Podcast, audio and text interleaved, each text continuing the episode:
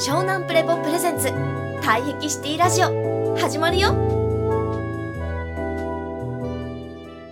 私は実はいろんな患者さん見てて、えー死ぬ時に後悔するポイントを実は学ばされたんですね。これってなかなか学べないことなんで知っとくといいですよ。大体死ぬ瞬間に後悔することの共通点があったんですね。まず今言いましたよね。最後死ぬ瞬間病院の天井しか見てないことはすごく苦痛です。だからこれは何を意味してるかって解決策があります。自分が死にかけて要はもう死ぬしそうだなっていう時に常に自分の顔を覗き込んでくれる人が何人あなたにいるかが人生の宝です。財産です。はっきり言ってそれ以外は鼻で笑って大丈夫です。どうでもいいです。人と比べる必要もないです。これが1点。続いてもう一つです。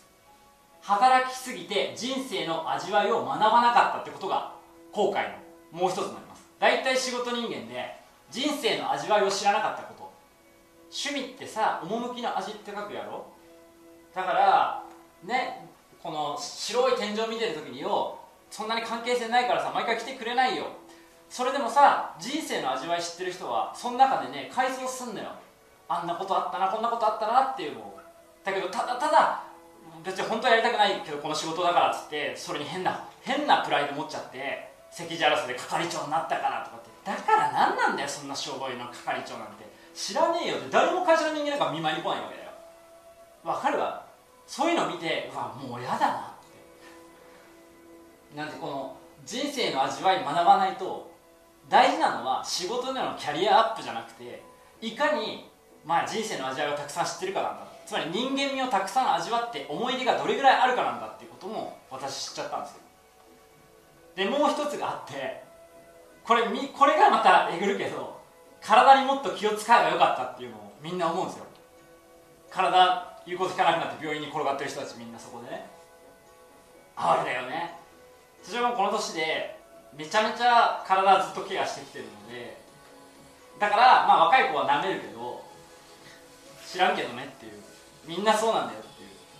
だから体言うこと聞かなくなってあもっと若い頃に体気にしとけばよかった。もっと体トレーニングしとけばよかったとか体を大事にしとけばよかったとかもうちょっと体の大事さを知っとけばよかったとかもうみんな共通するのその時にああ俺は勝ち確だなって勝つ側だなって思いましたよね。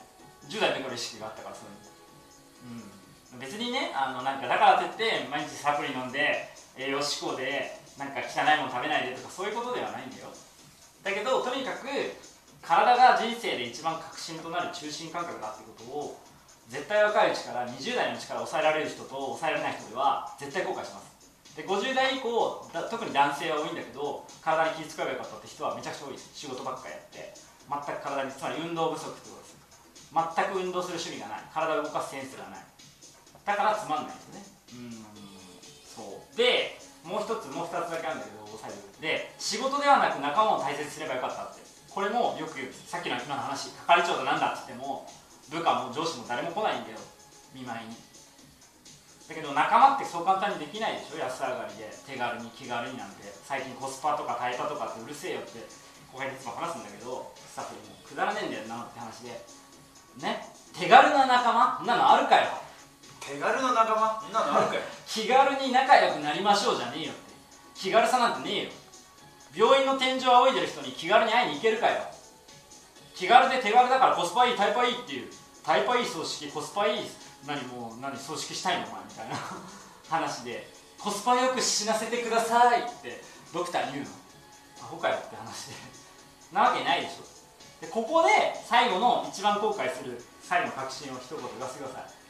社会の言いなりになんてならずに自分にもっと本気になって生きればよかったっていうのを共通してみんな思ってるんですよ。これすごいえぐるよ。皆さんね実はね病院になって私は16の時に言いなりになるのやめたんですよ。だけどねほとんどの人はその修学旅行でウェイって言ってる同級生たちはここから20年後30年後病院病室の天井を見て仰いでああなんか社会の言いなりなんてもっと自分に本気になってやればよかったなって言うんですよ全員。つまりキョロ目で生きてた世間とか周りとかなんかもっともらしい時代の流れとか保険入っとかなきゃ何でもいいんだけどそれ後悔すんだからね。絶対死ぬ時。でも遅いからね。しもう病院にいる時にいや俺は社会人になりじゃないって好きにやるんだって本気で生きるんだって言ってもいやいややめてやめてやめておじいちゃんおじいちゃんお前ちゃんとずっとしてなるでしょ。それをみんな後悔するんだけどそれを継承しないみんな黙っておくの。なぜなら自分もそうだから言うても仕方ないじゃんって。そう。だから死ぬ瞬間最後に後悔することは周りに合わせてみたしなんかいろいろ社会のいなりにやってきたけど本気になれなくて結局何だったんだろう人生っていうのを振り返るんですよ。この病室の白いテントを見て。つまり自分が本気にならなかったことを後悔するんですよ。つまりもっと時間があると思ってたってことなの。これを今うちはね88年代生まれのことを世代間って言うんだけどまあ要はゆとり世代で教育を受けたやつだから35からえ323ぐらいの3か3までの世代の人たちをめちゃめちゃよく注意するんだけど俺は。まあそれは上の世代のせいでもあるんだよ。だけどね根幹的に何が本質かっていうといつか本気になるみたいな空気出すんじゃねえよって話なんだよ。ずっとお前本気出してねえだけじゃんっていう。それは社長は生粋なんだよな。16の時から「イエイ沖縄の修学旅行やろうやみんな」っつって。こいつはこいつちょっと本気じゃねえから行きたくねえな沖縄なんかどうでもいいなって思ったんですよね。そっから私はずっと変わってないです。この瞬間も今日もそうです。だから皆さんが本気でやべえなこの人。教社長やべえなと。本気だなと。こんな本気待ってたと。思って傾聴するんだったら今日は満足いく一日になるかもしれませんけどまあそんなこと言われてもなっていう人は、まあ、本気じゃないんでどうぞご勝手にっていう。白い天井を見て終わってください。どうぞっていう。私は患者さんにもはっきり言ってみました、じゃないとえーマッサージ屋さんになっちゃうんですね。そのマッサージ屋さんと治療科の違いをキュービーハウスのそこら辺の床屋1000円カットの人とこのねあの南青山のトップスタイリスト額がどれぐらい違うか知ってるか君たちはって話をするんだよ。レベルが違えんだよっていう。1000円でなんかやってもらえねえんだよって話。そういうふうに私は言ってるわけ。なんかマッサージ屋さんのお兄ちゃんだと思ってますか？って言って7050のじじいばばでもなんかやってたとしても俺平気で言ってきた。からやんないでしょじゃあ。っつって。帰ってください。別にいいんです。おどうぞマッサージさん行ってください。私別にキャバ嬢じゃないんで。っ てもうちょっとここしてくれもうちょいいい押さないです。っ てやめてください。って終わってるんですよね。そういうことをしてきたタイプなんですね。だから皆さんも今日を勘違いしないでほしいんですね。あの皆さんはホテルに来たわけじゃないです。ここで、えーコンシェルジュで私が皆さんにサービスしておもてなしする時間ではございません。勘違いしないでください。皆さんは本気にならなかったことをある種自戒してどんだけ自分の体を知らなかったことをしっかり食らってあじゃあ体って何なんだろうっていうのを本気で見つめたこの教社長の話をこの体液診断を一回自分の中で落とし込むように傾聴しようと。ああ分からんかった。すいません教授。長全然舐めてましたって。ほざいてましたって。そんな病室で天井白い天井見て死ぬなんて4割の人がそうなんて知らなかったですって。舐めてましたって。ちょっと怖くなってきましたって。そこってこといい？ここが今日のサタデーナイトの一番の、まあ、中心です。ここを軸に、えー今日はたくさんみんなで宴やっていきましょう。まず家族しか頼れないのやばい時代だよってことは知っといてください。いいですか？皆さんお父さんお母さんの方が年上ですよね。普通に生きてたらまあ子供がいる人もそうだけど今の子供たちがどれだけ頼りになるかっていう話なんですよ。だから皆さん家族以外まあ病室の天井を見た時に家族以外いないっていう状態はやばい時代ですってことを皆さん自覚してないんですよ。日本人は今やばいのはそこです。家族がこんなにおかしくなってるのに大して頼れてないのに家族以外誰も頼れる存在がいないってことをごまかしてるってことです。だから湘南プレーを作ってこんなに若い奴らが俺の周りにいるんです仲間だから俺が病室にいたら来ますよ2万円に100% 覗きに来ますよ。大丈夫ですか社長って。自信持って言いますよ。すかさないっすよ誰も。絶対に行きますよ時間都合つけて。それぐらいの関係性皆さんあります？私より年上もいるかもしれませんけど。年下のなお前たちもな。そうなれると思うか20年後。なれねえんじゃねえかってことを言ってるんですね。いやなれなそうですからマジで社長から教えてくださいって。マジでやりますっていう。これが聞きたかったです。こういうふうにはっきりと言ってほしかったです。忖度なんかいらないですって。嘘くさかったの感じたんですっていう。だからね AI とかググって知識だけを頼りにしてるのはもうやばい時代ですよ皆さん。その病室の白い天井を見るためにググってたんですか？バカじゃないですか？チャット GPT に聞いて病室の白い天井を変えてもらえるんですか？あるわけないっていう話ね。でそれがリアルにね教授たちの個人的視点じゃないですよこれは。子供の体力テストがどれぐらい落ちてるか知ってます？皆さん。データ見たことないでしょ。障害歩行率どれぐらい下がってるか知ってます？全体の。老人は増えてるけど。死ぬまで歩ける体持ってる人何パーか知ってますかって話知らないだろ？子供たちの体力が20年前30年前どんどん落ちてるの知ってるか？今の20代超弱えぞ。はっきり言って社長いつも突っかかんだけど。なんだその体って話で。俺体細いけどバキバキだからね。勘違いしないでねっていう。そう。なんでそういう人たちがこれから AI ロボットにおむつを変えてもらいながら変な死に方する時代に入ってるんですよ。っていうのを私は治療家だから言えるんですよ。ネットで調べて喋ってんじゃないですよ。何人も老人見てきましたしあらゆる世代の病気の流れや追い方を見てきたんです。だから何かあったら助け合える病室で自分の顔を覗き込んでくれる戦友がいない人生って相当ダサくありませんか皆さん。まあいいですけどね。いや家族がいるんで。あいいですけどね。俺も家族いるよ。で家族なんかいらねえよじゃねえよ。家族だけってダセえけどなっていう。そういうことを歴史を勉強すると戦中とか戦前までは当たり前にあったんですよ。なぜか戦後になったらこんなにスポイルされて抜き取られて空っぽマン増産で脳内ナルストマシンって言ってんだけど自己愛ばっかで最後そいつらどうなってるかだらじじばになっても病死の白い天井見て終わってんだよ。ダサって。絶対俺そうなれねえからっていうのを決めて、まあ、苦節24年こうして話してます。それがその結晶がこの体液キングって言って体液研究の凝縮された今日の皆さんがパッと私は診断できるんですけどこの診断に至るまでの経緯はこういうことがあったっていうことです。だから今日皆さんに体液診断するのは皆さんの自己愛を満たすためではございません。皆さんに変な死に方をしないようにするお手伝いをさせてもらいたくてやってるだけです。病室の白い天井を見て死ぬなよ。おいっていう。おめえ戦友いねえだろ今って。いんのかって家族以外いんのかって。いねえだろごまかすなって。いうことです。なので私はそうやってやってます。でこういうことをごまかしてお医者さんも看護師さんも周りの介護士さんもそうだけどヘラヘラよく優しくしてくれますよ。いい人ですよ皆さん。でもどうでもいい人ですよ。あなたにとってかけがえのない人になってますかその人は。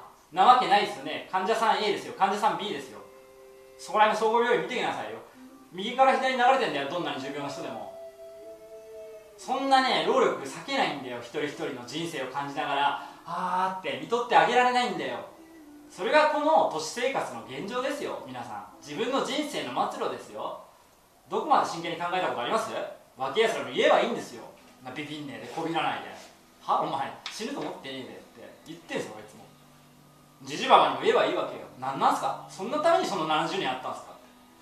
うわやだ。絶対嫌だからって。こっちは本気でいきますけどね。っていうこと。でなんで社長そこまで本気になれるんですか？っていうような話聞いてて思ったでしょ？腰が強いから。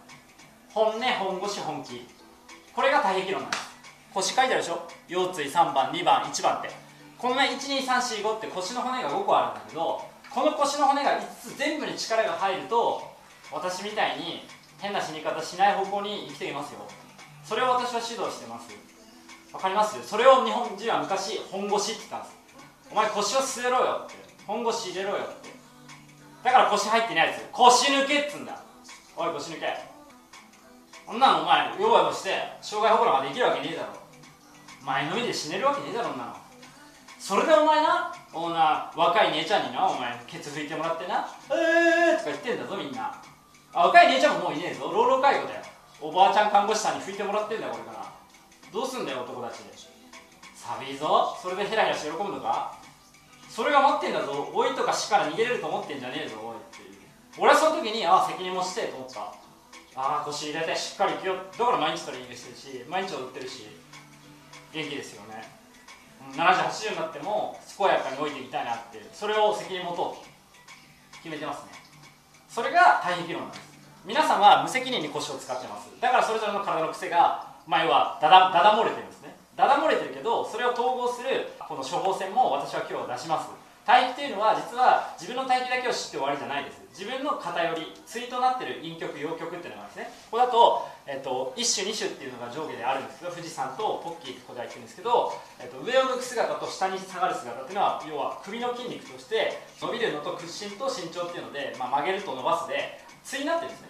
だから全てのこの体液っていうのは陰極陽極という一種二種三種四種って偶数種と奇数種で引っ張り合ってるんですね。なのでこれ実は統合的に引っ張り合う状態がその人の健康美を作るんですね。だけどほとんどの人が勘違いしてて自分の体液だけがなんかより分かればそれでいいみたいになっちゃってるんだけどそんなわけないでしょって話。そういう人たちがどういう病気の傾向になってどういうふうに終わっていくかっていうのもパターンであるんですよ。ねじれ型はこういう病気になりやすいとか上下型はこういう病気になりやすいとか前後型はこういう病気になりやすいとかっていう分かってるそれがゲノムだからなのね。DNA レベルの構造だからのね。あなたの個人とかあ後天的になんか人から習ったこととかネットとか見たことで書き換えられるレベルじゃないのね。それも自覚してっていうことなんです。だから自分の知らない普段自分が今日あの待機ダンスの基礎も教えますけど腰椎の動かし方であこの動かし方苦手だなっていうのをやるとめちゃくちゃ体が整います。変なエクササイズとか健康体操とかうにゃうにゃうにゃ言ってるけどこれが一番最高にいいぞっていうのが私の結論です。治療家人生24年間経てこれだっていうのを見てそれをまあ凝縮して作品として起こしてるのが待機ダンスです。なので私は全ての体型の動きができます。自分の体型はもちろんあるんだけど。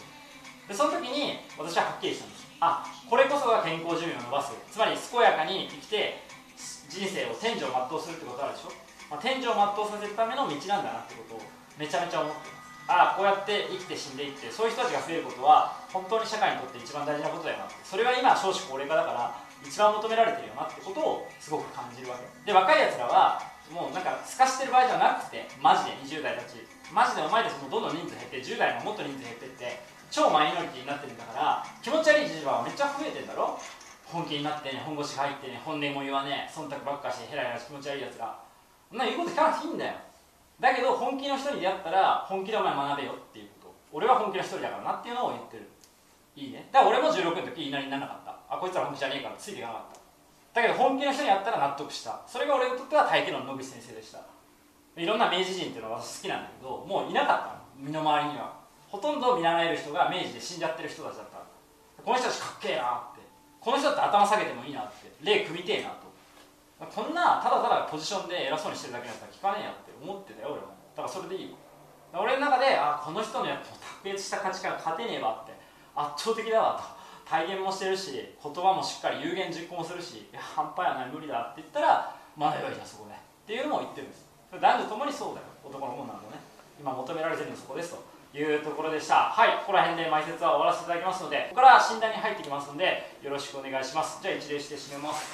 はいということで踏まえて皆さん学んでいきましょう。姿勢を正して礼ありがとうございました。ありがとうございました。はいお疲れ様でした湘南プレボプレゼンツ退役シティラジオ。